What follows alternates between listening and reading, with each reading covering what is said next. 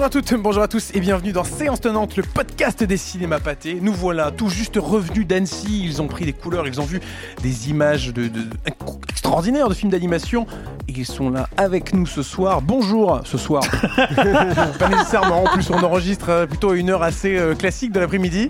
Euh, ils sont là avec nous aujourd'hui. Bonjour Robin. Bonjour Alexis. Bonjour Gaël. Salut Alexis. Et bonjour Lisa. Salut Alexis. Euh, Annecy, on va faire le bilan de cette nouvelle édition. On va revenir sur le palmarès. On va revenir sur nos moments favoris. Et Gaël, il est, il sait pas encore lequel choisir, mais, mais ça, ça, ça, ça n'arrivera dans la deuxième partie de l'épisode, bien sûr. Ah bah oui, non mais moi je me concentre là. Ah, bah, je comprends. Tu te- es totalement focus Exactement, pour choisir exactement. le moment en question.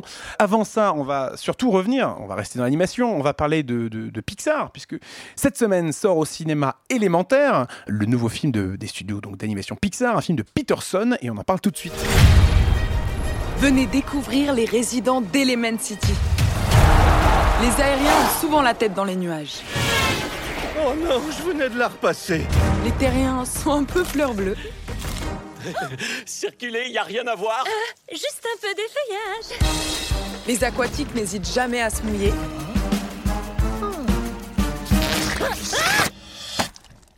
Au secours Et nous, les flamboyants, votre commande On est tout feu, tout flamme.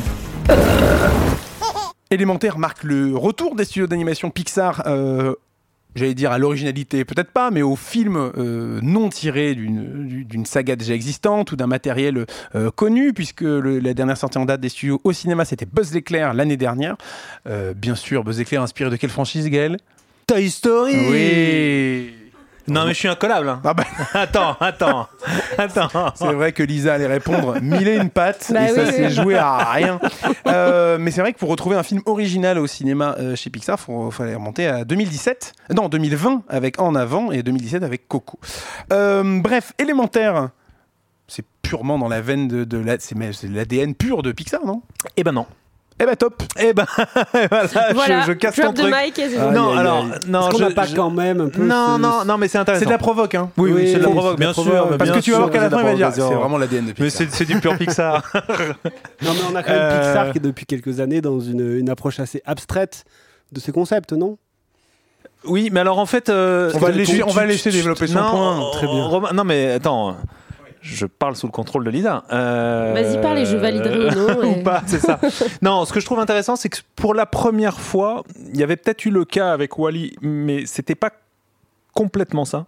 Je trouve que pour la première fois, Pixar fait euh, s'attaque à un sujet qu'ils n'ont jamais traité, c'est-à-dire une histoire d'amour. C'est la première fois que, au cœur du récit, euh, il y a une love story. Et moi, ça, j'ai trouvé ça vraiment, euh, en fait, très original. Euh, on a quand même eu le sentiment, là, euh, les derniers Pixar, euh, aussi bons et aussi euh, spectaculaires soient-ils, et je pense à, à- au- au- notamment au dernier euh, Pete Doctor, à Saul, on peut remonter, tu parlais de Coco tout à l'heure, c'est pareil. On a eu le, le- le sentiment que ça devenait quand même euh, presque une psychothérapie de groupe, quoi, euh, les, les- les dessins animés Pixar. C'est-à-dire que ça traitait du deuil, ça traitait de, de, la, de, de, de, la résurrection, de la, enfin, c'est- c'était quand même euh, bien chargé, quoi. Et là, d'un seul coup, il y a un, un vrai Pixar. Et on aura l'occasion sans doute de- de- de- d'en reparler un peu, mais un vrai Pixar. Purement dans l'ADN de Pixar. c'est ce que j'allais dire, dans l'ADN de Pixar, mais qui quand même s'attaque à un sujet que pour l'instant ils avaient, ils avaient mis de côté. Et moi, ça, ça m'a vraiment Quelle intéressé. Là, une histoire d'amour. une, Une histoire romance. Non, je, suis- je suis assez d'accord avec ça. Et, mais malgré le fait qu'il s'attaque à cette histoire d'amour, avec certains codes qu'on qu'on attend, j'ai trouvé que le scénario ne s'attardait pas non plus, euh, comment dire, sur des clichés. Euh, C'est-à-dire qu'il y a un avancement des personnages, il y a un avancement de leur relation, ça s'embourbe jamais. Et euh, l'histoire se construit autour de ça, certes, mais euh, c'est- le point central en même temps oui et non. En fait, je ne sais pas comment expliquer ça, mais en tout cas, j'ai trouvé que la rythmique du film faisait qu'à chaque fois, on n'était pas lassé de cette love story qu'on aurait peut-être pu découvrir dans d'autres euh, dessins animés ou même dans Prise de vue réelle, dans d'autres euh, propositions de cinéma, en fait. Il faut, il faut d'abord dire un truc, enfin peut-être juste re- re- resituer le film parce que euh, on, on parle sans doute de manière un peu abstraite. Euh, ça se passe dans à Element City où en fait cohabitent des, des peuples, des, des, des, des- Les éléments, des éléments terre, en fait, feu, voilà, les, les quatre, les, les quatre éléments, c'est-à-dire effectivement les, les, les gens du feu, les gens de l'eau, les gens de la terre et les gens de l'air. Et, euh, et euh, en fait, la love story dont on parle euh, concerne euh, Flamme, qui est une jeune femme du feu, et Flack, qui est un, un jeune garçon, euh, enfin un jeune homme de, euh, de l'eau. Et est-ce qu'à un moment donné, les, les noms de ces personnages sont un peu expliqués dans le film Parce que c'est Flack et Flamme, c'est quand même assez, c'est quand même assez compliqué à décrypter hein, par rapport C'est à ça, voilà. non, mais ce que je trouve hyper intéressant par rapport à, à ce que tu disais, Lisa, c'est que moi, je, je t'as t'as absolument raison. C'est-à-dire que le film a une espèce de générosité. C'est-à-dire que ça, ça- ça va dans tous les sens. C'est aussi un, un- un thriller euh, presque politique sur euh, l'eau euh, qui va ravager la, la- la ville. C'est aussi un grand film sur l'immigration, puisque Sur Peterson, le- voilà, sur la diversité. Bien. Peterson est, est- est un, est un immigré américain d'origine coréenne, je crois. Je, je voudrais pas dire de bêtises, mais d'origine coréenne. Donc il parle de ça, il parle de ce background. C'est aussi, à mon avis, la première fois que Pixar porte un regard social sur ses personnages. C'est-à-dire qu'il y a une, une division entre les riches et les Il y a une pauvres. hiérarchie, euh, Il y a une dans, la- hiérarchie dans la ville. qui ouais. est mise en scène, qui est, qui est réfléchie dans le film. Donc ça aussi, c'est très étonnant. Mais, mais moi, ce que j'aime vraiment dans le film, c'est au fond l'idée que et c'est la grande idée pixarienne, comme au, au- à la grande époque du studio, c'est qu'il y a cette love story et que cette love story, elle, est, elle, est, elle, elle, elle part d'un concept qui est comment est-ce qu'on pourrait euh, euh, transcrire les émotions euh, du- d'une rencontre amoureuse Eh ben, ce serait la rencontre de l'eau et, et- de l'eau et du feu. C'est impossible Eh ben non, il l'organise dans un dessin animé. Et moi, ça, ça m'a vraiment, ça m'a vraiment touché, quoi. Parce que visuellement, on est d'accord que donc le- le- tous les éléments sont représentés dans le film euh, et que donc Flamme vient de l'univers du feu, euh, Flack de l'univers de l'eau. Il y a- Est-ce qu'il n'y a pas un petit côté parce que donc pour préciser, comme si vous n'avez toujours pas compris, c'est pas que Robin Boud et moi non plus, c'est juste que nous n'avons pas vu le film alors que Gal et Lisa l'ont vu. Euh, mais il y a un petit côté de l'extérieur presque zootopie dans l'aspect euh, euh, chaque élément donc euh, dans zootopie chaque anim, tous les animaux vivent chacun dans des Ou leur- ou leur environnements propre univers, tu ça, veux propre univers, que ce soit la température, la taille par rapport à, leurs caractéristiques et leur morphologie. Est-ce que c'est un peu pareil dans l'alimentaire Il y a ce truc de bah, tout l'univers du feu, euh, du coup tout est adapté aux personnages euh, en flamme, même chose pour l'eau, la terre, etc. Mais c'est ça, mais oui, euh, totalement, parce que, et ça rejoint ce que disait Gaël tout à l'heure, c'est-à-dire qu'il y a vraiment l'aspect social, thématique du film avec la séparation des éléments, et en fait, on se rend compte aussi, et c'est là où ça rejoint la thématique de l'immigration et de l'acceptation de l'autre, c'est qu'en fait, le feu est un des derniers éléments à être arrivé à Element City, et du coup, est le moins intégré, le moins accepté. Et du coup, effectivement, ça crée des univers, euh, on va dire, euh, bah, enfin, qui collent à chaque personnage, Ouais. finalement, à chaque élément. Et, euh, et c'est vrai que si t'es dans le monde de Flack, eh ben, Flamme, elle va avoir du mal à s'adapter. Si Flack, il doit arriver dans le monde de Flamme, ça va être aussi différent. Donc tout ça, tout ça, ça joue aussi sur des, hum, des micro-détails dans la mise en scène et dans les- la proposition, finalement, qui fait que ça aussi rejoint plus, globalement leur histoire d'amour qui à la base semble impossible et, et que Pixar arrive très bien à, à définir finalement. Et, et ce que moi j'ai surtout été sensible au fait que tout ça, effectivement, on pourra reprocher entre guillemets qu'il y ait trop de, choses, de- que effectivement euh, euh, l'aspect euh, presque boîte de Pandore que tu ouvres en, regardant le film, et parfois, tu vois, va, parfois un peu loin. Mais moi, ce que j'aime, enfin, ce qui m'a vraiment plu, c'est quand même l'idée que tout est organisé par des principes de mise en scène. Et même cette idée sociale, elle rejoint d'une certaine manière le, la love parce que c'est au fond euh, les, grandes euh, comédies euh, américaines des années euh, 30-40 quoi. C'est Indiscrétion de Cukor, c'est New York Miami de Capra où à travers la rencontre de deux personnages qui tombent amoureux, il y avait aussi un discours très social sur l'environnement, sur l'époque, etc. Et je trouve qu'on retrouve ça avec des jeux de, de comédie, de rythmique qui sont vraiment réussis. Franchement, ça fait. Même c'est un peu un Roméo et Juliette, tu Ouais, sais, y a dans ça, ouais, ce, complètement, ce genre d'amant interdit euh, qui que tout oppose. euh, alors est-ce que euh, est-ce que j'oserais comparer élémentaire à un Shakespeare, je ne sais pas, mais mais en tout cas oui, ça, ça rejoint toute cette grande thématique de l'amour impossible. Et j'ajouterais quelque chose aussi autre que sur la- les thématiques plus générales. J'ai trouvé que la la répartition des rôles, c'est-à-dire que Flamme, elle a un tempérament effectivement de feu, elle est elle a, quelque chose de charismatique, tandis que Flack, au contraire, a... alors du coup, ça rejoint effectivement les éléments, c'est aussi réfléchi là-dessus. Mais le fait de faire de Flack un personnage masculin et de Flamme aussi un personnage féminin, euh, je trouve que ça a apporté de la force et ça a appor- apporté de la nouveauté en fait à leur caractérisation. À noter qu'en version française, euh, les voix de Flack et de Flamme sont respectivement. Et ça rejoint ce que je disais, pardon, vas-y. Je sais où tu De veux quoi en venir. Ben non, mais le choix Ah. des- de la VF. Ah oui, sont respectivement interprétés donc par Vincent Lacoste et Adèle Exarchopoulos. Et donc, oui, tu voulais Non, dire quelque mais chose là-dessus? justement, alors est-ce que.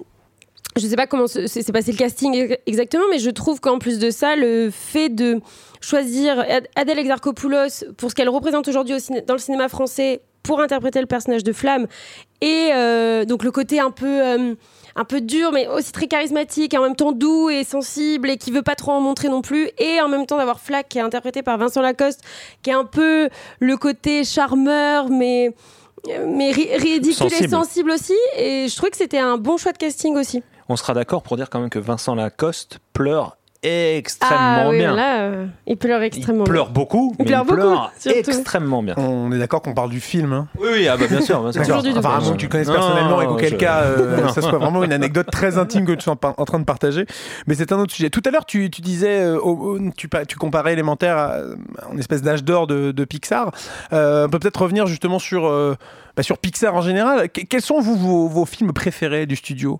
Est-ce que vous avez, euh, alors je vais pas vous demander un top 5 euh, chacun, mais est-ce que vous avez respectivement des, j'ai mes des- fiches des petites fiches. Est-ce que vous avez un film, qui, quand on vous parle de Pixar, qui est une évidence absolue, qui vous dit bon, ça, ok, on fera pas mieux que ça Ah, chez a- eux, il y en a plein, non? Déjà, Justement, c'est tout a le problème, Gaël. Non, moi je dirais là-haut. Moi personnellement, c'est là-haut. C'est intéressant. C'est là-haut, c'est aussi parce que je l'ai découvert à Cannes et que euh, ben, j'ai pleuré euh, toutes Oh. les larmes de mon corps. Je pense que c'est un film qui, euh, qui, a fait, qui a fait bouger des lignes. Je pense que c'est vraiment un film. a- Avec Wally, ce sont deux films qui, je- euh, pour les gens, ont, ont- ont prouvé, pour le grand public, a prouvé que l'animation pouvait être autre chose que des, que des dessins animés pour enfants. Je pense. Lisa, j'hésite un peu mais euh, je je sens que tu vas me, tu vas m'en demander tu vas me dire j'en ai deux. J'en ai deux. Non, non, j'en ai qu'un. Je pense que j'en ai qu'un finalement. Euh, je pense que je choisirais Monstre et compagnie. Non, mais Non. tu Mais vois, en fait, pas, mais Gaël. si je m'énerve parce que en fait j'avais en- envie de dire Oui, euh, mais Monstre tu et sais, le compagnie. film existe toujours. Oui, je, je te, je te le prête. Oui, mais non, mais là, tu me demandes mon Pixar préféré. Oui, mais donc, tu sais euh, qu'en disant Eh ça, tu pourras quand même le revoir un oui, jour. d'accord, mais bon, en fait, je me, je Et là, me- il est je à me- moi. je me sens sale, tu vois, de ne pas l'avoir dit. Mais euh, non, je dirais Monstre et compagnie. Mais alors, je pense pas que. je ne l'ai pas eu à Cannes parce que je- j'étais trop petite Non, quand non, mais attends, j'ai dit ça que pour frimer, moi. hein. Non, je. Ouais, Non, je suis pas sûr qu'il soit passé Attends, par sa vu. compagnie d'ailleurs. mais- Mais euh, non, non, euh, bah, en fait, sur toute la nostalgie. Et c'est vrai que c'est un film sur lequel euh, je retombe sur des extraits ou que, qui va passer à la télé. Et en fait, à chaque fois, il y a un, un côté plaisir Non, euh, excuse-moi, nostalgique. excuse-moi, je fais une tête euh, pas possible, mais non, mais je viens de me Je sais. souvenir qu'il y avait, euh, il y avait les indestructibles aussi. Non, Mais bon, oui, bah oui, c'était mon deuxième. parce que- C'était mon parce que- deuxième. Mais du coup, j'ai dû parce faire que un moi je vois bien la réponse de Romain et du coup je pense que. Non, non, non, non, j'en ai qu'un. Moi, Je crois que je connais la réponse de C'est très dur, c'est très dur, mais oui. Moi, je dirais Ratatouille. Ah, je le savais. Ratatouille, parce qu'il y a quand même euh, ce. A-t-on vu une meilleure façon de mettre en scène de la cuisine dans un film tout court? Je ne sais pas, en tout cas dans un film d'animation, euh, j'ai l'impression de sentir absolument tout ce qu'ils sont en train de cuisiner. C'est euh, un pari fantasmé, mais qui est un pari magnifique. Il adore la musique, cuisine, Robin. hein, donc quand il voit les modes de beurre comme ça dans les, dans les casseroles en cuir, là, alors là, il se Alors là, régale. Puis il y, a- il y a tout ce côté touchant d'un rat qui veut faire la cuisine. Enfin, rien que l'idée, je, je la trouve géniale. Un rat qui veut devenir chef dans un étoilé à Paris. Il n'y a que Pixar pour partir avec des postulats comme ça et Alors après que- arriver à un résultat incroyable. Alors que si Robin voyait une- un rat dans sa cuisine, je pense que, Rémi, Rémi je pense que tu courrais plus dans la direction opposée Exactement. plutôt que Ah, monte Et- sur ma tête Et et, aide-moi à faire oui, Il y a aussi tout ce jeu avec Linguini, comme quoi Ah oui. Rémi arrive à le, le contrôler avec les cheveux. On a le personnage d'Anton Ego qui découvre la cuisine et les souvenirs que ça lui amène. Je trouve ça euh, fantastique. Et il y mais a- oui, le et- deuxième film. Et euh, accessoirement, il y a une bande euh, originale extraordinaire qui me permet de faire le lien Ah, avec mon film, parce que tout est écrit, hein, ce, ce podcast encore une fois est 100% scripté. Euh, non mais la bande, la bande originale, la musique de, de Ratatouille est composée par Michael Giacchino, euh, qui est extraordinaire euh, de, de bout en bout, de- dans, ses inspirations françaises, dans ses thèmes rapides comme plus, plus calmes dans l'émotion. Et ça m'amène, moi, je pense qu'il est l'un ouais, d'un Pixar préféré. Si c'était pas Ratatouille, je pense que moi, c'est Les Indestructibles. Euh, c'est un des meilleurs films de super-héros, tout confondu, je pense, c'est qui la a été meilleure adaptation des 4 fantastiques. euh, C'est ça. Non, mais ça, c'est pas difficile. C'est vrai. Est-ce que vous pouvez arrêter de voler mon, mon temps de parole Mais euh, non, enfin voilà, les indestructibles, c'est magnifique. Le- le- le- la caractérisation de chaque personnage, qui sont presque chacun une émotion, un, un archétype dans, la- dans, cette, dans cette espèce de famille nucléaire américaine. Tout le, tout le, layout, toute l'animation, tout le, ce décor très années 50, années 60, euh, du rêve américain avec euh, ces voitures, ces maisons dans des formes extraordinaires. Euh, et puis dans ce que ça raconte sur les liens d'une famille qui traverse un truc de fou. Euh, voilà, je trouve ça fantastique. Euh, il a d'ailleurs une. Non, j'allais dire, il a reçu l'Oscar pour euh, la bande originale de ce film, et je pense qu'il l'a eu pour Là-haut, Michael Giacchino. Alors, toi, tu dirais pour là-haut, eh bien, je vais te dire ça tout de suite parce que je m'en souviens évidemment. je ne suis pas du tout en train de chercher et de vérifier mes notes. Il a eu la meilleure musique pour là-haut, Ouais, euh, voilà. l'Oscar, effectivement. Oscar de la meilleure bande originale pour Là-haut, euh, qui Euh, a également eu le meilleur, euh, l'Oscar du meilleur film d'animation. tant qu'à faire. Mais euh, donc voilà, moi je dirais les indestructibles. Bah, D'ailleurs, euh, Michael qui faisait donc la musique de Là-haut, Là-haut. qui ne faisait pas la musique de Non. Monstres et compagnie. Qui la faisait? Attention, trois- Dans Monstre et compagnie? Toi, qui fait la musique de Monstres et compagnie? Randy Newman.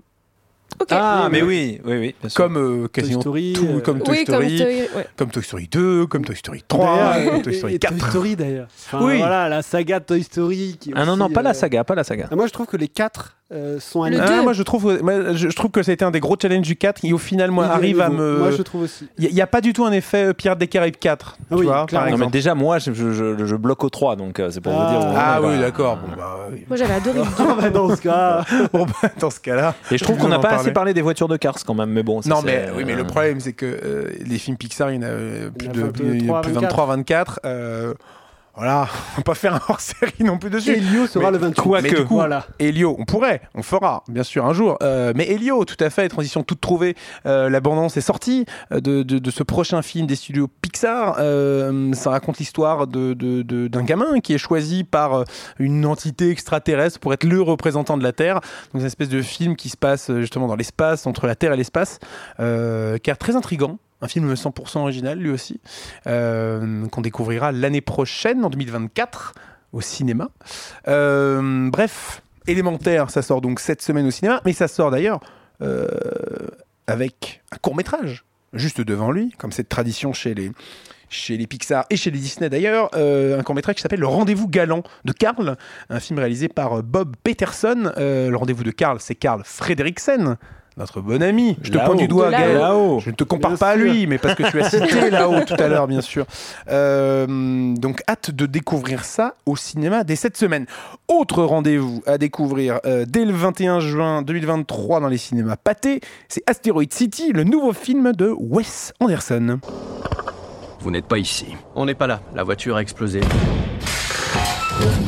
Venez chercher les filles, je dois rester ici avec Woodrow. Je suis pas le chauffeur, je suis le grand-père. Où êtes-vous? À Asteroid City, farm route 6 au kilomètre 120. Et alors là, je vais poser une question euh, fatidique, mais malheureusement, je connais déjà la réponse. Mais Gaël, où as-tu vu Asteroid City À Cannes À De toute Cannes façon, Gaël, il voit deux semaines. Voilà, pendant, il voit des films que pendant ça. deux semaines dans l'année, sinon il va plus Ah bah, ça suffit, hein. C'est-à-dire Ouais, que après, euh. tous les films, il faut les voir à Cannes pour Gaël. C'est vraiment la ville pour Mais les non, voir. alors on peut, on, peut, on peut toujours rigoler, mais Mais enfin, euh, découvrir. oula, oula. Non, non, non, non, non, non, non. on, peut, on, peut, on, peut, on, peut, on peut toujours rigoler, mais découvrir ces films-là dans le grand amphithéâtre Lumière, ça a quand même de la gueule. De la Ah non, mais vous me pardonnez euh, l'expression, Ça, je. c'est quand même assez plaisant. Pléiade de, de, de- de gens euh, sympathiques euh, C'est ça, et connus, j'imagine. bien, bien sûr. Très joli tapis rouge qui était venu euh, pour. Asteroid City. Asteroid City, euh, film dans la pure lignée de ce que fait Wes Anderson. On- Ouais, ouais, oui, oui. Oui, oui, dans la pure ligne. Visuellement parlant, j'entends, Oui, oui. Non, non, mais je trouve qu'il y a une, euh, il y a, il y a, il y a une tendance à, à l'opacité. Euh, chez Wes Anderson, c'est-à-dire que maintenant il, il sait composer comme personne. C'est un des plus grands stylistes euh, euh, contemporains, euh, enfin du cinéma euh, actuel, ça c'est sûr. Enfin, il suffit de voir les, les, les concours sur TikTok ou sur euh, sur Oui, c'est Insta. que c'est une mode maintenant. C'est génial, c'est génial. euh, ouais, C'est ouais. génial. Mais ce qui montre quand même que son univers est, est- est frappant et puis parle à, l'ensemble de la planète. Mais c'est, moi je trouve ça, je trouve ça absolument génial. Et euh, donc il sait construire ces images d'une pureté, d'une, d'une sobriété, d'un, formalisme euh, terrassant. Et en même temps, je trouve qu'il va vers des, vers des, euh, vers des intrigues de plus en plus, de plus en plus opaques, de plus en plus voilées, quoi. Un peu minimaliste. Ouais, puis qui, qui résiste un petit peu à- aux interprétations. Là, la, la grande différence que je trouve intéressant, c'est que il réinjecte euh, une. euh, je vais peut-être raconter l'histoire d'ailleurs. Mais de- vas-y, attends. Donc je vais peut-être raconter l'histoire. Il était une fois. Il était une fois un dramaturge, un dramaturge qui écrit sa pièce de théâtre. Et sa pièce de théâtre va se mettre à prendre vie. Donc on a d'un côté un dramaturge qui écrit sa pièce dans, une, dans son bureau, un récitant qui va raconter ce qui se passe, qui est Brian Cranston, et la pièce de théâtre qui se met à vivre à l'écran. Et la pièce de théâtre, c'est l'histoire de, euh, de- de- d'individus de, plusieurs, euh, de, de- de- de tous les horizons qui débarquent dans une ville qui s'appelle Asteroid City pour un concours scientifique de, jeux- de jeunes garçons organisé par la NASA. Et ce concours va être euh, bouleversé par l'arrivée d'un truc, d'un phénomène étrange. On précise peut-être euh, la période pendant laquelle ça se passe? 1957 Donc euh, en pleine course vers l'espace. Exactement. Et 1957, c'est aussi un marqueur qui est très, très important, et c'est ce que je disais quand je parlais d'opacité, c'est un marqueur très important dans, dans l'histoire culturelle américaine, parce qu'il y a eu des pièces, il y a eu des films, il y a eu des livres, il y a eu de la musique, et que Wes Anderson nourrit en fait son film de référence à ces marqueurs-là. Donc il y a des références à Marilyn Monroe, il y a des références aux pièces de Tennessee Williams, il y a des références à des films qui sont sortis à cette époque, des films de Sturges, des films euh, de, Hitchcock, enfin voilà. Et, euh, et, et ça crée quelque chose, une espèce de- d'univers formel, visuel, intellectuel qui est extraordinairement euh, vibrant, euh, très beau à voir et, et dans lequel on peut se projeter, mais il injecte par-dessus euh, ce, ce- ce- ce formalisme et ces références, il injecte euh, un- une espèce de, de vibration émotionnelle en racontant aussi des choses sur le deuil, en racontant aussi des choses sur l'enfance, parce qu'il y a des héros, euh, des héros qui sont de jeunes adolescents. Un peu comme dans Moonrise Kingdom d'ailleurs, qui, qui d'un seul coup faisait exploser les cadres de son cinéma très formaté. Là, ça ne les fait pas exploser. C'est intéressant d'ailleurs, mais il y a des enfants, des rencontres amoureuses entre des ados qui euh, d'un seul coup en fait vont euh, l'intéresser, vont faire pencher son cinéma vers quelque chose de plus émotionnel, de plus une petite note comme ça d'émotion qui est euh, qui est un peu inédite chez lui, je trouve. Ce qui est assez marrant d'ailleurs, c'est qu'il enchaîne ce film après The French Dispatch, qui avait justement lui aussi une couleur assez atypique dans dans le sens où, grosso modo, c'était euh, mai 68. Bien sûr, ouais. Euh, Aujourd'hui, là, c'est euh, une autre époque Ouais, sur la, la- des la- années la- 50. la course à l'espace. C'est des périodes de temps très précises sur des, des faits connus. Du coup, ça appelle aussi à l'imaginaire. Exactement, sur toutes ces ouais. période-là, c'est assez particulier. Enfin, c'est pas récurrent dans sa carrière. Non, non, on, globale. on se- on se projette, ça lui permet aussi de donner un ancrage, je trouve, à son esthétique. Ça, c'est intéressant. C'est-à-dire que c'était moins le cas avant. Buda, Grande Budapest Hotel, c'était un petit, c'était libre, c'était un peu euh, comme ça, fantasmatique. Là, effectivement, il y a des choses très précises. Scarlett Johansson, par exemple, elle, joue réellement hein, une espèce de clone de, de Marilyn Monroe. Elle est à tomber par terre. C'était d'une beauté, d'une intensité. C'est franchement, je pense que c'est un de ses meilleurs rôles au cinéma. Euh, il y a- Parce que y a- justement, on peut se demander, euh, juste euh, petite parenthèse sur son rôle. euh, Wes Anderson nous a habitués, alors encore une fois, avec son dernier film, à, à l'apparition de, de- de très grands noms pour de très très courtes scènes. Euh, Scarlett Johansson, c'est typiquement le rôle de personnage, enfin le type de personnage qu'on va retrouver sur un peu plus de durée, parce que tu dis que c'est potentiellement. Non, non, elle, elle films, vois, non, non, elle a, elle a, elle a, elle a un, un- les, disons que les, les, les héros du, du film seraient euh, Jason Schwartzman Mhm. et, euh, et euh, dire Marilyn Monroe, Ouais. mais Scar- Scarlett Johansson. Oui, oui, c'est les deux personnages principaux. Mais c'est vrai qu'il y, a des- il y a des gens qui apparaissent, je laisse ça entre guillemets.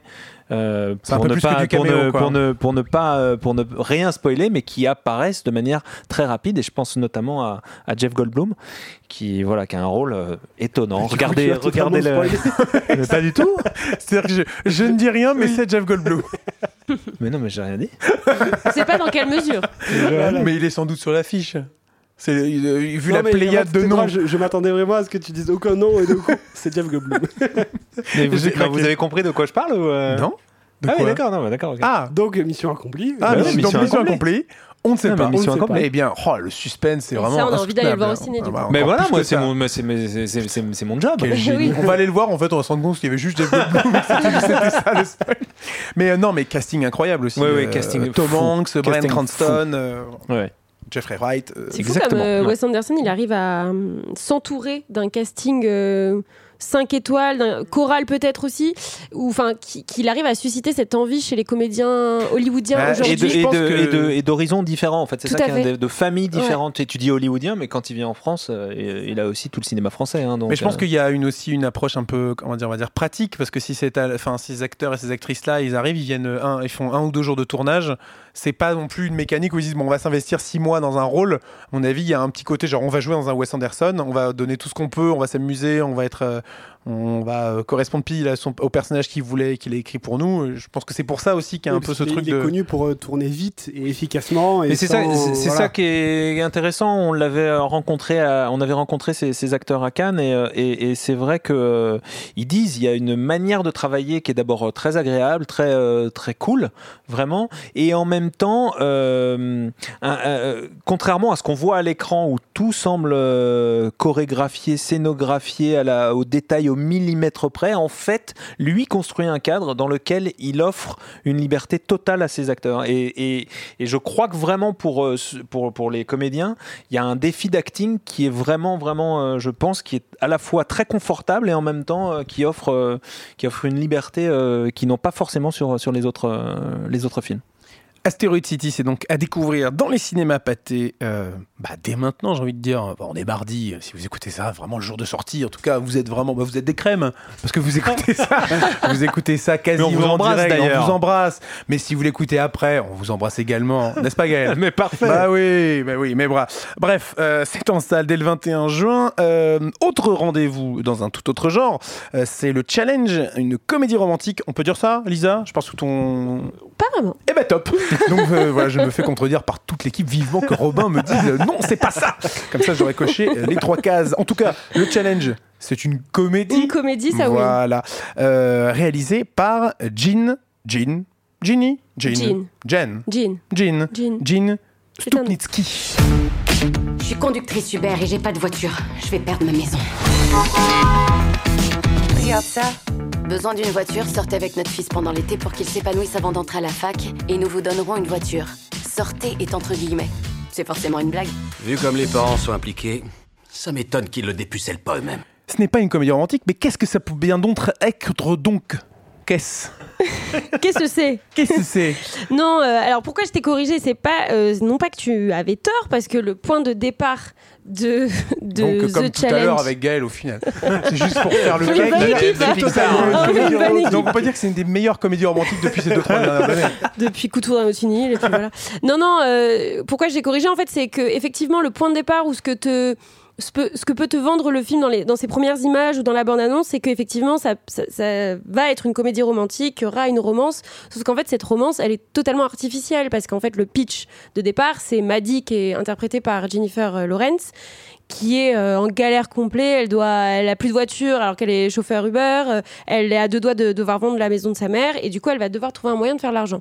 Et en fait elle tombe sur une annonce qui est passée par des parents très riches américains et qui euh, veulent trouver une fille capable de sortir avec leur euh, adolescent, leur, non, leur jeune garçon qui va rentrer à l'université plutôt, euh, pour qu'il se libère et qu'une fois arrivé à l'université, il ait toutes les armes pour être sorti de sa coquille. Quoi.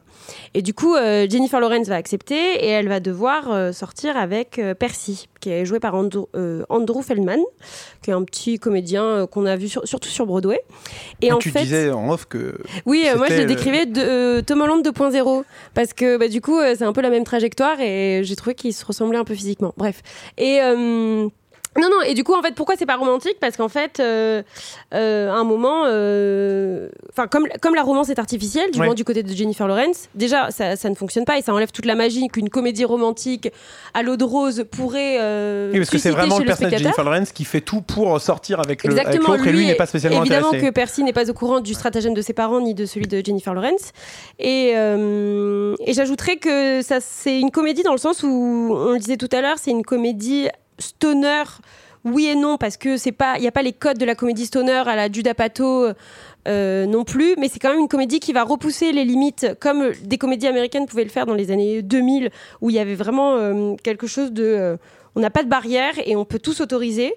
Là, je trouve qu'on revient un peu à cette tradition-là, ce qui fait du bien, ce qui fait qu'il y a un côté, on pousse le curseur, on peut rire de tout, on peut mettre, on peut mettre nos personnages dans des situations totalement alambiquées, juste pour le plaisir en fait, juste pour le plaisir de les voir en quelque sorte galérer, euh, etc. Un film également réalisé par le réalisateur de The Good Boys. Oui, tout à fait. Euh, c'est un peu cette patte qu'on retrouvait aussi euh, là-dedans. Et c'est aussi, il faut savoir que c'est un réalisateur qui a travaillé aussi sur le film Bad Teacher, qui on peut voir aussi un parallèle là-dessus, c'est-à-dire que c'est aussi un, personnage féminin qui était à l'époque joué par Cameron Diaz, euh, avec aussi ses défauts et ses traumas, comme Jennifer Lawrence là- là-dedans. Euh, c'est aussi un réalisateur qui a été scénariste pour The Office, ce qui n'est quand même pas négligeable dans tout l'univers humoristique américain. Et du coup, je pense que toute cette... euh, tout ce parcours finalement où en tant que scénariste ou réalisateur il s'est autorisé plein de choses en termes de comédie là où peut-être à un moment la comédie américaine s'est resserrée sur des choses plus sages on va dire euh, amène à ce que le, le challenge ait un truc un peu un peu frais euh, quelque chose qu'on n'avait pas vu depuis longtemps euh, depuis peut-être la grande époque des comédies des années 2000 euh, un peu à la super grave quoi Ouais, les Judas Pato, en fait. les Judas Pato, à super ça. grave. ouais. Exactement. Et, et je dirais aussi, oui, il y a, il y a certes ça, il y a certes ça à garder, mais ça n'empêche pas que le film est quand même à une partie émouvante parce que en fait, à travers cette relation qui est complètement artificielle, les personnages vont réussir à se réaliser, ils vont réussir à surmonter leur euh, traumatisme et du coup, ça emprunte un peu le chemin d'un petit film indépendant américain aussi. Il y a, un peu ce côté euh, petite envergure, euh, très intime. Et, et du coup, le mélange des deux en fait fonctionne assez bien. Le challenge, c'est donc à découvrir également cette semaine dans les cinémas pâtés. On va revenir maintenant sur le bilan de, cette édition euh, 2023, cette très belle cuvée du Festival international du film d'animation d'Annecy. On va revenir sur certains, euh, certaines des présentations, certains, certains des, événements euh, qu'on n'avait pas euh, encore eu le temps, euh, parce qu'on n'avait tout simplement pas découvert au moment de, de- du hors-série qu'on a enregistré euh, ce samedi, euh, enfin qu'on a sorti ce samedi. D'ailleurs, on ne peut que vous inviter à aller l'écouter si jamais vous êtes intéressé et, passionné par l'animation. Euh, depuis le dernier enregistrement, nous avons découvert euh, les images de Achat et la Bonne Étoile, un film qui sortira le 29 novembre au cinéma. Euh, on a vu donc les images avec Robin et avec Lisa. Assez impressionnant de, de- de revoir comme ça un grand film de princesse euh, avec sept nouvelles chansons originales composées pour l'occasion. On va revenir justement sur, sur la musique et sur toute, sur toute cette présentation. Euh, mais ça a l'air d'être un très très gros projet, surtout pour marquer les, le Mais voilà, centenaire de- c'est ça, des, ça a des studios d'animation d'être un, un film un petit peu. euh, alors, le mot bilan n'est peut-être pas le bon, mais en tout cas, qui héritage, voilà, qui prend en compte les euh, 100 ans donc de, de- des Walt Disney Animation Studios. En tout cas, ou plutôt en tout cas de Walt Disney euh, Company et derrière Et de l'animation Disney. Voilà, de Ouais, ouais, l'animation sûr. générale. Hum, Donc un film qui semble déjà euh, se baser sur la notion un petit peu, sans trop en dévoiler, des vœux. Euh, vœux qu'on a vus finalement dans presque tous les films Disney, même si c'était pas forcément matérialisé comme tel, mais chaque personnage a un souhait, chaque personnage a un objectif à atteindre, et euh, les enjeux dans les films sont euh, de voir comment ce personnage va y arriver ou non. C'est ça, c'est qu'en fait, on, on est dans le pays des vœux. Grosso Voilà. modo. Et ce que disait Jennifer Lee, la, la présidente de l'animation des studios Disney, c'est que ça se passait avant. euh, Alors, c'est ça, ça a Alors, été assez fait, curieux. Elle, disait que ça se basait sur un monde médiéval européen.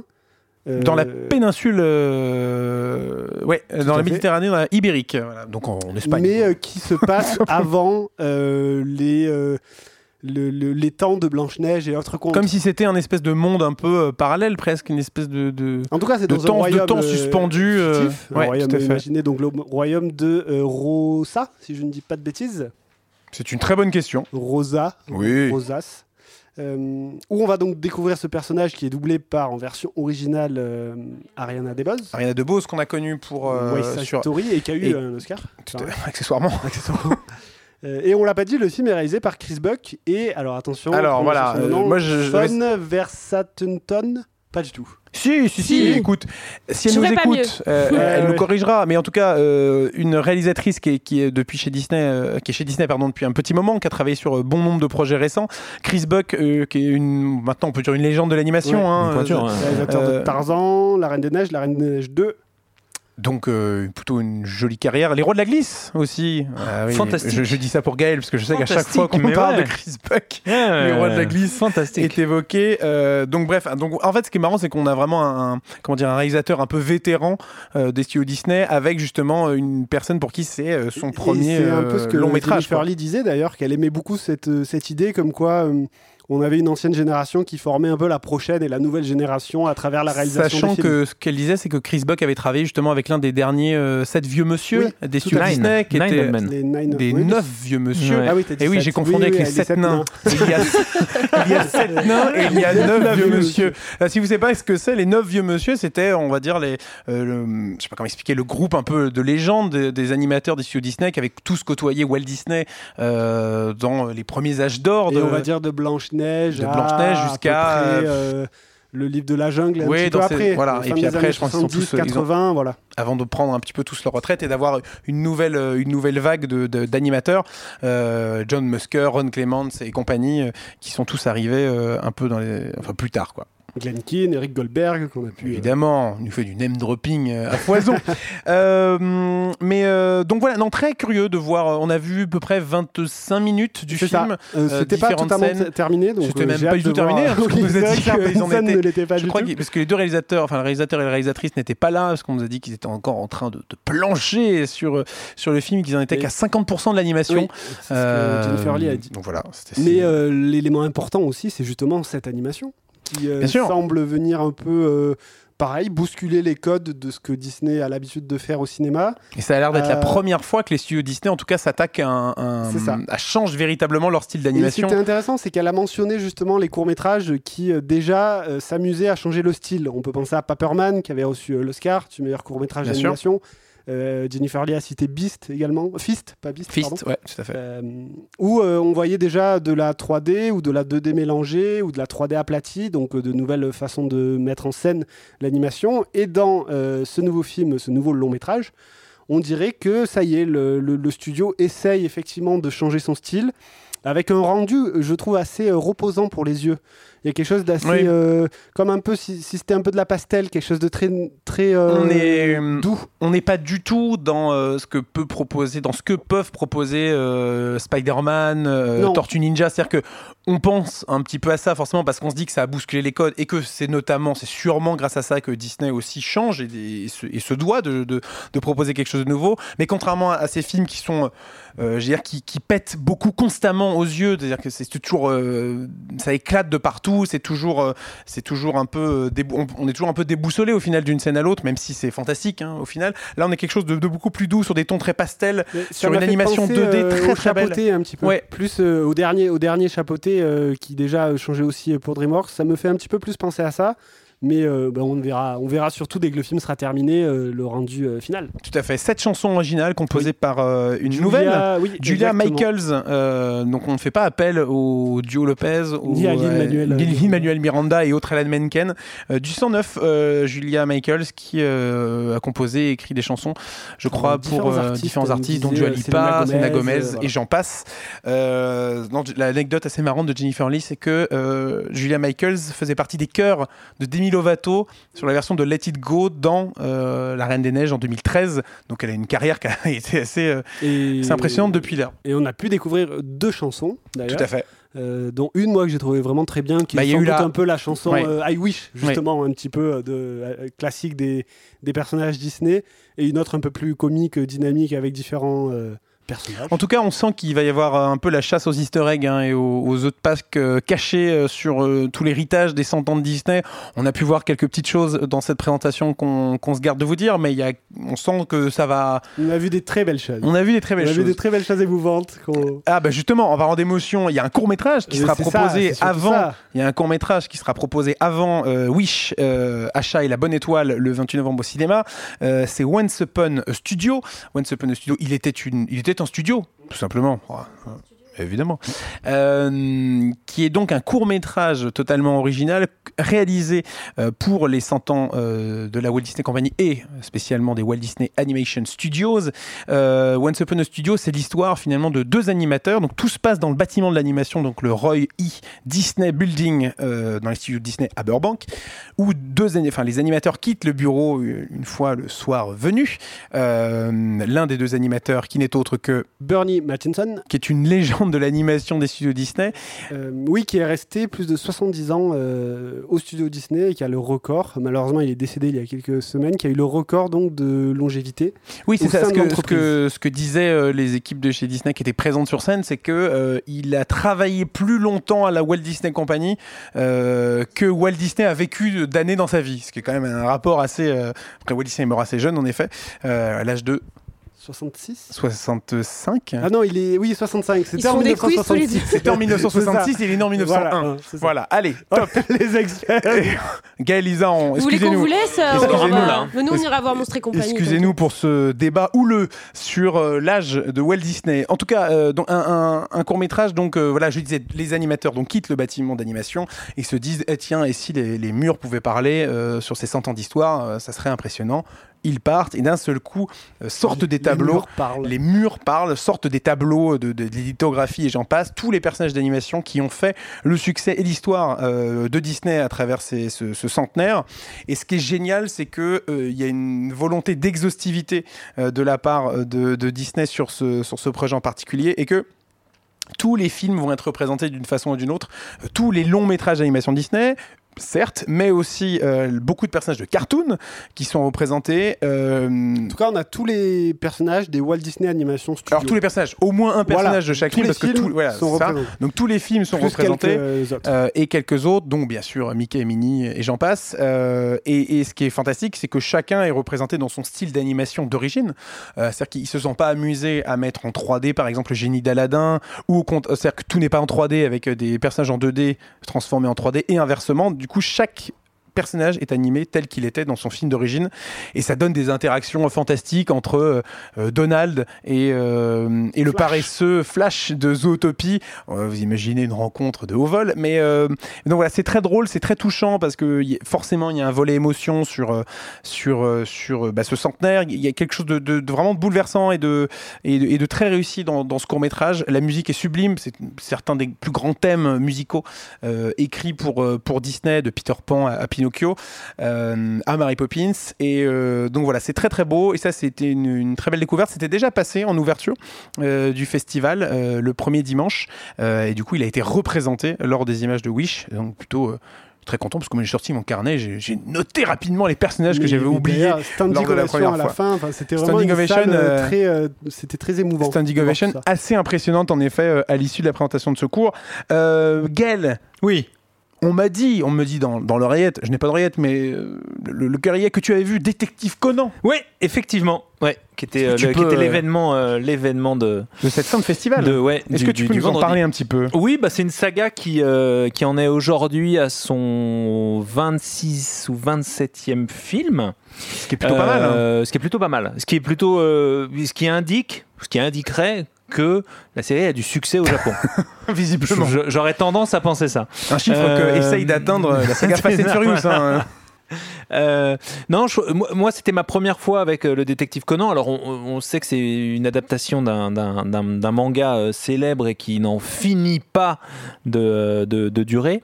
Euh, L'histoire est simple c'est un jeune lycéen japonais qui est transformé en enfant qui a- avale une, une pilule qui le transforme en enfant, mais il garde son esprit de, de, de- de lycéen, et qui donc doit résoudre des enquêtes euh, assez mystérieuses et assez dangereuses avec ce corps d'enfant. Et ce film-là, ce, ce- ce film en particulier fonctionne?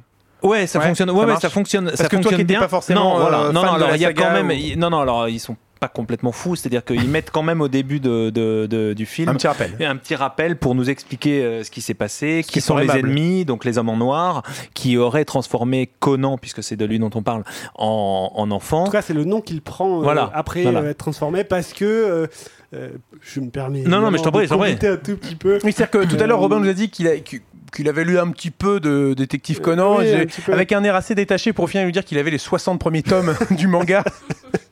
Donc euh, on peut peut-être te laisser. Non, non, mais en fait, euh, c'est effectivement tout ce que tu disais, mais euh, le, fil rouge, au-delà des enquêtes qu'il va essayer de résoudre chaque semaine, parce que donc c'est un, un jeune détective qui s'appelle Shini, à chaque fois j'oublie son nom, Shinichi Kudo. Voilà. Et donc il va être transformé en effet en enfant, comme tu disais, par une mystérieuse organisation, et le fil rouge sera pour lui de retrouver ces hommes en noir qui l'ont transformé. Euh, parce qu'il était à la base sur leur piste en train de découvrir quelque chose qu'il n'aurait pas dû découvrir. Et à côté de ça, il va du coup euh, aller vivre chez euh, son ami d'enfance, son ami d'enfance euh, Ran et, ce- et son père qui est également policier. Et, et c'est sur ça que repose un peu le, les éléments comiques de la série, c'est qu'il n'a pas envie de révéler son identité. Son identité est cachée pour pas mettre en danger un petit peu son entourage. Donc il C'est Superman en fait. C'est un Enfin, petit peu ça. Donc il prend le pseudonyme de Conan, référence à Conan le barbare. hein. non Ah non, Conan. Doyle. Conan à Doyle. Mais et le d'ailleurs, et d'ailleurs, et d'ailleurs, il s'appelle Conan Edogawa. Et donc, Edogawa étant une autre référence à Edogawa Rampo, un écrivain des années 30 japonais de, de- de romans policiers, qui s'appelait Edogawa Rampo. C'est la minute culture, hein, les gars. Donc, Bah, heureusement qu'elle Et- arrive à la fin de l'épisode parce que sinon je sens qu'on et qui s'appelait Edogawa Rampo, J'écoute. qui était un pseudo en hommage à Edgar Allan Poe, Edogawa Rampo. Quand on prononce Edgar Allan Poe en japonais, ça fait Edogawa Rampo. Et donc, ce, cet écrivain japonais, euh, voilà. Ah, je suis. euh, C'est comme ça. Euh, cadeau. cadeau, bonus. compris ça ou pas dans, la- dans- dans le package Golen C'est voilà. C'est totalement Non, compris. et pour revenir à ce Oui, film, oula, euh, oula. quand même, parce que bah, parlons-en. Oui. Euh, non, moi, moi, je, je trouve que cette idée justement d'un enfant avec euh, avec un, un esprit d'adulte qui doit se cacher, il y a un petit côté super héros, et surtout, ça fonctionne vraiment comme un ersatz de James Bond. Il y a des, des séquences de poursuite qui sont vraiment très efficaces dans le film, qui sont vraiment les, les plus euh, les plus intéressantes.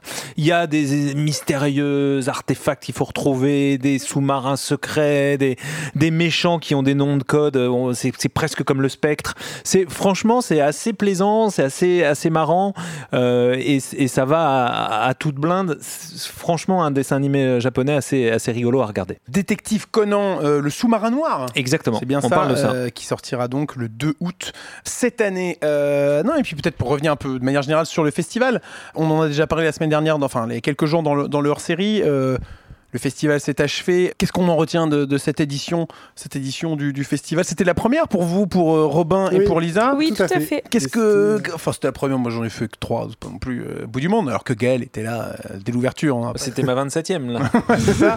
Euh, non, qu'est-ce qui vous a marqué dans, dans cette euh, peut-être dans cette sélection, dans ce que vous avez pu voir, et puis même dans, dans cette euh, Bah, dans ce festival en euh, partie en oui. général quoi. Déjà, la sélection qui permet de, de découvrir euh, des films très différents. Ça, c'est quelque chose qui, qui est marquant, je trouve, et, et qui est riche, finalement. Euh, même de se laisser surprendre, en fait, par des genres ou des films qu'on n'aurait pas forcément euh, essayé de voir. Et là, on a l'occasion de les découvrir, en plus, dans un cadre qui est euh, propice. Que ça soit la ville, évidemment, comme disait Gaël la dernière fois, mais aussi l'ambiance. on en avait parlé, l'ambiance voilà, de chaque séance. Je trouve que c'est vraiment une presque une des meilleures façons de découvrir de l'animation à laquelle on n'est pas forcément habitué. Et puis, euh, moi si je devais choisir comme un meilleur moment partagé ensemble, c'était la la rencontre avec Eric Goldberg. Oui, je pense aussi. C'est-à-dire quand on est rentré dans cette, euh, cette chambre d'hôtel d'appart- euh, d'appartement, cette chambre d'hôtel pour l'interview euh, où s'enchaînaient les interviews, on avait rapidement avec les micros du podcast pour C'était assez, assez émouvant Ouais. ouais, de, de- de tomber devant ce vieux monsieur. et puis de serrer la main à ce- cet homme qui a créé le génie d'Aladin, hein, qui a qui a réalisé, euh, à mon sens, l'un des meilleurs films d'animation euh, Disney, euh, tout confondu, qui est Pocahontas, euh, dans cette décennie extraordinaire qui était celle des années 90 chez Disney. Et puis de- de- d'avoir une discussion euh, voilà, passionnée, passionnante avec, avec ce type, c'était quand même assez, assez lunaire, quoi, de le voir avec le micro euh, séance en face de nous, c'était assez particulier. Tout à fait. Euh, c'est également mon, mon souvenir euh, qui restera le plus. Ah, si je pouvais te serrer la main, là, tu es loin, là, de de la table, là. On aurait fait un check, ça aurait été super. Lisa, sur ce, cette première édition du festival pour toi? Euh, non, mais moi je, suis tout à fait d'accord avec ce que disait Robin. C'est une question d'ambiance, de propositions euh, de cinéma qui sont hyper variées, qui viennent des quatre coins du monde. Mais, euh, mais surtout, je trouve que ça m'a fait réfléchir surtout à la place de l'animation dans le cinéma qu'on avait peut-être tendance à, il y a quelques années maintenant, à reléguer au second plan, à peut-être euh, le considérer des fois comme un cinéma de niche ou des, choses des, choses faites pour des, vrais aficionados, des vrais connaisseurs, des, euh, Ou des enfants ou des enfants exactement. Et, et en fait, le voir, euh, on va dire euh, que ça soit des images de présentation qui sont pas finies, euh, comme l'ambiance des salles, comme des films qui font leur euh, première mondiale, des, des voilà, des, des films plus, plus ou moins engagés, comme on parlait tout à l'heure de La Sirène, des choses comme ça. Euh, ça montre que l'animation elle a sa place autant qu'un cinéma en prise de vue réelle et qu'elle euh, et que c'est un cinéma qui peut raconter autant de belles choses euh, que, que n'importe quel autre film en fait. C'est un- discours que beaucoup de réalisateurs ont- et de, de talents venus ont, ont- ont rappelé, notamment Guillermo del Toro. Animation Euh, et cinéma. c'était ma plus belle imitation. Voilà. de- Je l'ai coaché moi Guillermo, tu vois, je lui ai dit. Euh, moi, je, pour euh, paraphraser Guillermo del Toro qu'on a qu'on a croisé parce que c'est ce genre de phrase un peu lunaire qu'on peut avoir, c'est qu'on est sorti euh, euh, il y a quelques jours du- du- d'une projection juste justement donc dans la salle banlieue qui est la salle principale hein, ici à, Annecy pour toutes les pour tous les films. On est sorti de cette salle et, sur le cinéma en plein air, euh, Guilla- donc sur le paquet, euh, Guillermo del Toro était en train de, de présenter euh, son Pinocchio euh, pour lequel il a eu un, Oscar du, du meilleur film d'animation. Donc on est forcément allé, euh, on a été attiré tel, tel par des sirènes vers, euh, vers Guillermo del Toro qui était en train de, de- de scander euh, son, amour pour le cinéma euh, et le cinéma d'animation. Le cinéma, l'animation n'est pas un genre, c'est quelque chose qu'on rappelle constamment, que lui aussi bien sûr rappelle. Et il a terminé sa présentation avec quelques mots en français. je paraphrase, il a dit Sacre bleu, c'est froid comme la merde. Et il est parti. Alors je ne sais pas exactement euh, d'où vient cette dernière phrase. Peut-être que Gaël, dans son voilà, dans, non, sa, dans, là- sa cinémato- dans sa cinéphilie, sera capable de nous Aucune ressortir idée, pas un film de idée. 1933, euh, peut-être avec sur un carton comme ça, le cinéma. Moi, je sais pas. Bref, mais en tout cas, voilà, c'est ce genre de, de drôle, de moment assez atypique euh, qu'on peut qu'on peut avoir dans un festival comme celui-ci. On remercie d'ailleurs les équipes du Festival international du film d'animation d'Annecy euh, de leur accueil. On remercie aussi les, les équipes du Pâté Annecy avec lesquelles on, on- on a, on, a- on a pas mal travaillé sur, euh, sur la semaine. Euh, et puis on, on espère bien sûr revenir l'année prochaine. On peut même faire une, une bise à. Laurence. Tout Donc à fait. C'est la dernière année. Alors, vous évidemment, euh, les auditeurs, euh, enfin, les gens qui nous écoutent ne la connaissent pas, mais C'est euh, La Laurence s'occupait de la presse, voilà, la responsable de, de- de- de presse de- du festival, et qui a œuvré pendant des années pour euh, pour euh, pour vraiment porter ce festival, en tout cas pour euh, pour que pour que ce festival porte dans les médias, et qui voilà, qui, qui vivait cette année sa dernière édition. Et au-delà de Laurence, si je peux me permettre aussi de dire que, euh, enfin, ce festival doit sa richesse plutôt à, à la qualité des gens qui, euh, la, la qualité des gens qui l'animent en fait. Tu parlais de, de Marcel Jean, voilà, tu euh, parlais de les Marcel Jean, les, bénévoles, effectivement. Il y, a, il y a vraiment, euh, les, les gens sont passionnés en fait, et, ça se ressent euh, dans les rues, dans les salles, dans partout quoi, et c'est c'est fou. Et bien sûr, avant de terminer cet épisode sur Annecy, bah, revenons un petit peu sur, sur le palmarès tout de même de, cette édition. Euh, le palmarès qui a été dévoilé donc samedi soir avec un cristal du long métrage. Donc le cristal euh, du long métrage, c'est vraiment le, prix un petit peu suprême à Annecy, euh, qui a été décerné cette année au film Linda veut du poulet, un film qui sortira le 18 octobre au cinéma. Deuxi- deuxième prix, pardon, le prix du public. Sirocco et le Royaume des courants d'air. On a pu rencontrer son réalisateur euh, cette semaine d'ailleurs. Le, le- film sortira sur grand écran en France le 13 décembre. Le prix du jury a été attribué à Four Souls of Coyote et le prix euh, Paul Grimaud. Alors Paul Grimaud, pour la petite anecdote, c'est le, c'est le nom du réalisateur. C'est ce réalisateur français de films d'animation euh, à qui l'on doit notamment en 1980 euh, Le Roi et l'Oiseau, bien entendu. Bref, ce prix Paul Grimaud a été attribué au film The Tunnel of Summer, The Exit of Goodbyes, euh, qui n'est pas encore daté, tout comme le film précédent, le prix du jury que j'ai mentionné tout à l'heure. L'année prochaine, le festival reviendra du 9 au 15 juin 2024 pour une nouvelle édition placée sous le signe cette fois-ci du Portugal. Eh bien, on a hâte que d'une seule chose, c'est de revenir euh, l'année prochaine pour euh, l'édition 2024 du festival. Euh, c'est la fin de cet épisode sur Élémentaire, sur Asteroid City, sur le Challenge Annecy. On a parlé de moult choses. Si vous étiez en train de voir Gaël, il une grimace comme ça pour signifier. Louis de Funès. Oui, exact. Vivement que ce podcast soit filmé quand même, pour qu'on puisse voilà, ne pas rater ce genre de, de beaux moments. Et puis pour terminer, un petit mot sur les préventes d'Indiana Jones et le cadran de la destinée qui sont désormais ouvertes. Le nouveau film de la saga Indiana Jones réalisé par James Mangold, toujours avec la légende Harrison Ford, euh, sortira la semaine prochaine au cinéma. Vous pouvez désormais euh, réserver vos places en IMAX, en 4DX et en Dolby Cinema dans les cinémas pâtés. Donc Allez-y, courez Euh, Qu'est-ce que je voulais dire d'autre Merci be- beaucoup à vous trois euh, d'avoir été là pour parler Merci de ces riches toi, sujets. Merci Robin. Merci beaucoup. Merci Gaël. Merci Alexis. Et merci Lisa. Merci beaucoup. Eh bien, on se retrouve la semaine prochaine pour parler notamment, euh, j'allais dire, du justicier masqué. Pas du tout. Euh, de l'archéologue. euh, Au chapeau. Chapeau. Au Au chapeau. chapeauté. Voilà. De l'archéologue chapeauté. Euh, ça sera le nom de cet épisode. Euh, bref, merci à vous trois. Euh, on se retrouve la semaine prochaine. D'ici là, prenez soin de vous et à très bientôt au cinéma.